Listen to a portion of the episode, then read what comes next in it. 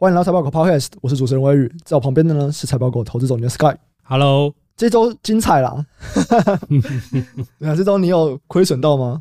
还是你是非常爽的？亏损多多少少，你在市场一定会有亏损啦。对吧？我们可以说是回撤吧。对啊，你刚刚明明就跟我说你这周超爽，也没有到超爽啦。在高档遇到这种大波动的时候，其实我都跑很快。对啊，你是一开盘就跑？我不是一开盘，我上礼拜就跑了，还还还等这礼拜。上礼拜就跑了。对啊，为什么是上礼拜？上礼拜。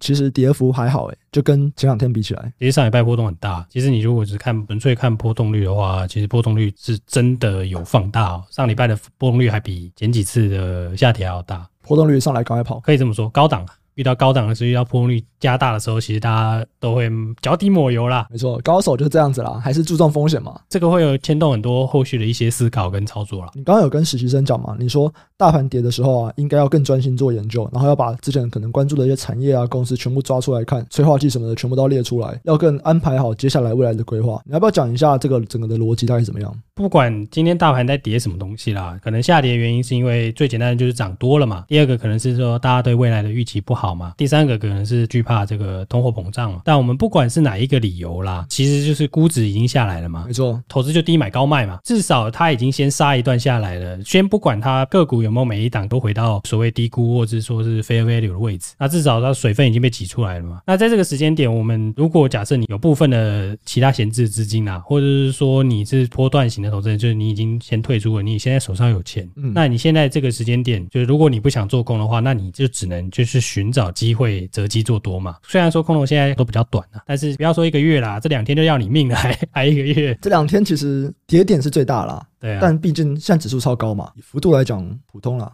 对啊，其实幅度来说还好，在下跌的过程之中啦，如果说没有要做多，或是说你做多想要闪一下的话，对吧？你要进场一定是分批进嘛。对，这个时间你要更积极准备，因为你原本是在等待市场价格回归理性嘛。对啊，那现在看起来是相对理性的，至少比之前理性。对，那你应该要做的准备，应该是要赶快去寻找说，哎，就如果这个下一波要再起来了，那哪一些东西可能是一个短期营运上或者长期营运上会有更好的这个未来的这些公司嘛？其实这跟我们在去年做的事情。其实蛮像的。去年我们大跌的时候，我们就直接列出来说，我们认为接下来可以布局的产业的优先顺序，第一个可能先布什么，第二个布什么，第三个布什么，算是这样的概念吗？对啊，其实一直都是每一季都会，或是每一段时间我们都会做这样 review 啦。只是说大跌的时候，大家就是这个空间会越来越大嘛。这个时候就是要选哪一个是我们最先的 priority，或者我就这样说好了，就是可以把这个整个状况更厘清啦。对啊，你现在可能重灾区在哪个地方？那就是哪些地方可能相对受损还好，它的这个估值没有杀很多，你对这些公司的理解啦，你就要赶快把它抓回来，就是被干巴起来啦。看就是说你之后要往哪一个方向做布局啊？说到这个估值杀很多，这次的下跌几乎就是在杀这个估值修正吧，对吧？因为其实我觉得对于未来的预期，至少。以基本面的状况来讲，绝对没有去年那么糟。去年我们是可以直接预期到整个基本面的状况会变得很糟，整个经济状况会变得很糟。但现在，如果说是因为台湾的疫情加剧，那其实影响是台湾内需嘛。那对于国外的需求来讲，目前看起来都还是复苏的非常强烈。所以以基本面来看，这次我觉得下砸我会比较偏向于，反正就是涨多了，估值修正。情绪上之前放太满，那现在情绪比较没有那么满，所以估值修正。是是，我自己也是这样看啦。但是就是市场要涨，其实夹杂了很多因素嘛。涨多可能是一个，那第二个是。因为这几天的跌幅算是把今年涨的都跌掉了嘛。所以其实有一个点是我比较担心的是说，其实量变得非常非常大。嗯、那当然，市场在上涨的过程中，这个量放大，这个是合理的嘛？看起来市场的杠杆是大的啦。这其实就是就是会让这个市场变得比较脆弱的原因嘛。如果你看得更仔细一点，就是你看的是可能某个产业或是某些个股，就是出现了很多就是哎过往比较难遇到的状况了，甚至是几乎没有出现过的状况嘛。例如什么？例如说可能某一些类股连续涨停啊，而且他们不是小的产业，嗯，其实这个市值不小。嗯，出现了一些市场行为的改变啦，我我自己觉得，因为过往来说，你很难看到台股会锁四五根涨停，然后在同一个产业。如果拉长比较长的时间，我就有限的这个投资的时光来看的话，是比较少看到这样的状况了。这边可以补充一下，因为我们每一周都会去整理那个美国那边各大公司 CEO 他们讲的话嘛。那么其实我们。前两周我们就整理过，就盈透证券 IB 的客户关系总监他就说，整个全球市场第一季啊，这个交易非常的活跃。他说这是他在华尔街五十几年没有看过的景象，全球同步很活跃，而且这次是由散户所主导的活跃。台湾也是这次也是以散户来带动的，那因为看开户数就知道了啦。开户数是一个嘛，然后你刚刚也讲了，杠杆是不是也某种程度代表散户加入？因为法人杠杆比较不会用融资的做法。这个其实不一定啦，看你怎么定义什么是散户啦。中实户也会用融资，大户也会用融资嘛，但他们算是散户吗？他也不算。对，严格来说，他不是散户。所以这个杠杆，我觉得是比较从这种其他指标来观察到的。例如什么？简单的说，就是现在大家都鼓吹这个 all in 嘛，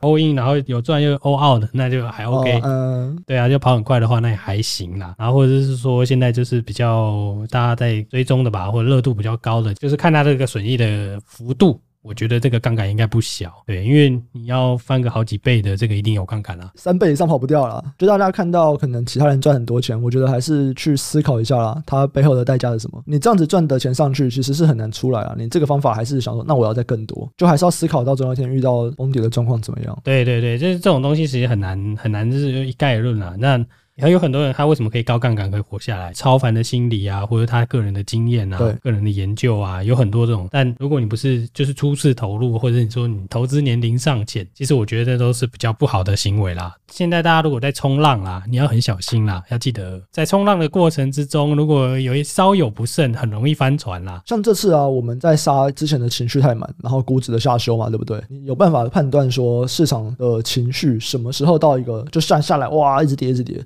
什么时候到一个比较稳定的情绪，然后这种时候也许啊比较不会再跌那么多了，然后我们可以进去。我也不是很敢说有什么一定的指标啦。以前看过一些指标，就是譬如说你融资的减幅嘛，跟你的那个大盘的这个减幅到底有没有匹配嘛？什么意思？譬如说融资减少二十 percent，那大盘跌二十 percent，你融资的减减肥的额度追上了这个大盘的这个下跌的幅度，那这通常 maybe 是一个筹码比较稳定的讯号。看一天吗？还是看看一阵子啊？最近呢？最近是蛮接近的啊，已经接近的啦，已经超。过了，是不是，OTC 已经超过了。你也可以看维持率啊，我觉得维持率这种市场机制。就是会把大家扫出去啊，嗯，对，对啊，强制把你扫出去嘛，那自然卖压就真空了，已经被扫出去的人卖压就不见了嘛。哎，可是维持率是比率啊，整体的维持率那是一个指标嘛，高好还是低好？当然是低一点好啊，低一点就代表跌很深嘛，跌很深随时很容易弹啊，就是很简单的这种市场现象。那现在的状况呢？相对是低的啦。OK 啊，现在大概一百四十几吧。你刚刚有说嘛，我们可能会先看一个维持率啊，然后看融资的减幅跟大盘的跌幅，然后现在 OTC 也超过了。如果就你个人的判断来看，你会觉得差不多了？短线差不多了，但长线。我们在讲这种说话，我其实我也不知道，对我真的不知道。但看法就这样，很简单嘛。你看，这是多数的个股到底有没有到达，就是所谓便宜的状况啊？现在我觉得还没有到真的叫便宜。现在估值调整啦，那现在就是说，这个估值调整就是说，你后面有没有东西可以把它再往上垫？欢乐的预期暂时不见了。那下一次要造成大家这么欢乐的预期，有没有这个机会？看起来这次欢乐的预期是疫情造成的嘛？那之后如果疫情缓解，然后让大家对这个产业的更加乐观了，获利会再提升嘛？对啊，有没有这个机会呢？对啊，那我觉得这个就是要有赖。大家去持续研究了，这个我也没有办法百分之百的确定。如果我百分之百确定，我现在 还是躺在家里。现在公园应该躺的蛮多，曾经的航海王跟钢铁人啊，啊，这很难说啦，大家说不定赚爆了。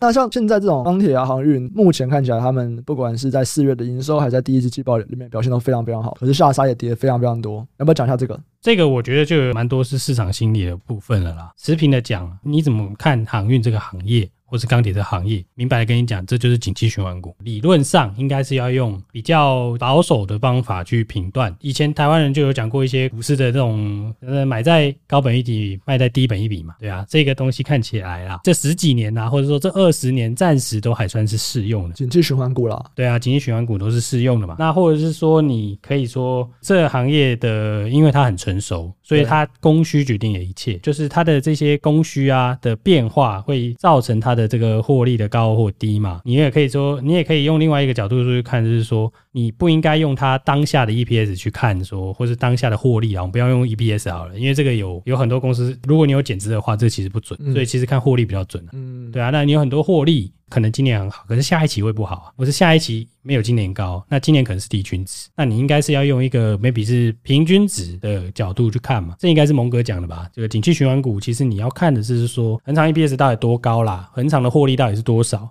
你才可以用一个比较客观的角度去看吧。航运这些东西，其实现在就是离群值啦。就是很多制造业也都是这个，就是市场已经把你这些很好预期在里面了，所以股价已经反映了。哎、啊，那我们最后再拉回来最前面我们有提到的东西好了。你其实一开始啊，我在问的时候，你就说，哎，你上一周你就开始在减了，然后你就大幅减嘛，因为我知道你已经减到很低了，所以你预计是什么时候会再进去呢？不知道，我可能就观察一下吧。我会做的事情就是。静下心来研究一下咯。市场上现在的这个情绪是很波动的嘛？你现在你想要的事情是先去做研究，做比较长期的规划，可能是第三季、第四季的规划，比较不会想说现在的下杀，我到底要到什么时候可能会有一个反转，然后我就赶快先进去。但是短线操作的技巧啊，那个比较投机啊，这样讲好了，那跟投资没有关系。那如果你要投资的话，那我觉得现在 maybe 是可以想清楚一下，因为很多东西我们刚刚有提到了嘛，已经被这个市场 pricing 了，对啊，那有哪些东西还没有被 pricing，或是说它价格杀到跟 pricing 没关系，对对啊，就是他预期已经拿掉了，那些公司可能可以重新来做一个投资的想法了，对啊，但是现在要找，现在就变成说市场是一起杀了。对，前几天我们在聊的时候，已经有聊到第三季、第四季，甚至到明年 Q one 重点产业要研究哪一些，因为我们觉得特别有机会的东西。但是毕竟还没有研究完呐、啊，大家真的很想听的话，看可能留个言，然后等我们研究的告一段落，也许可以请 Jeff 来分享一下。那这集就到这边，那之后呢，财报狗每一周都会上三集 Podcast，可是我们其实会有不同的系列，我们每周五就会是固定我跟 Sky 来聊。一聊当周发生的一些股市上面的事件，可能在台股上面的。之后我们也会有在美股上面的美股一周的事情，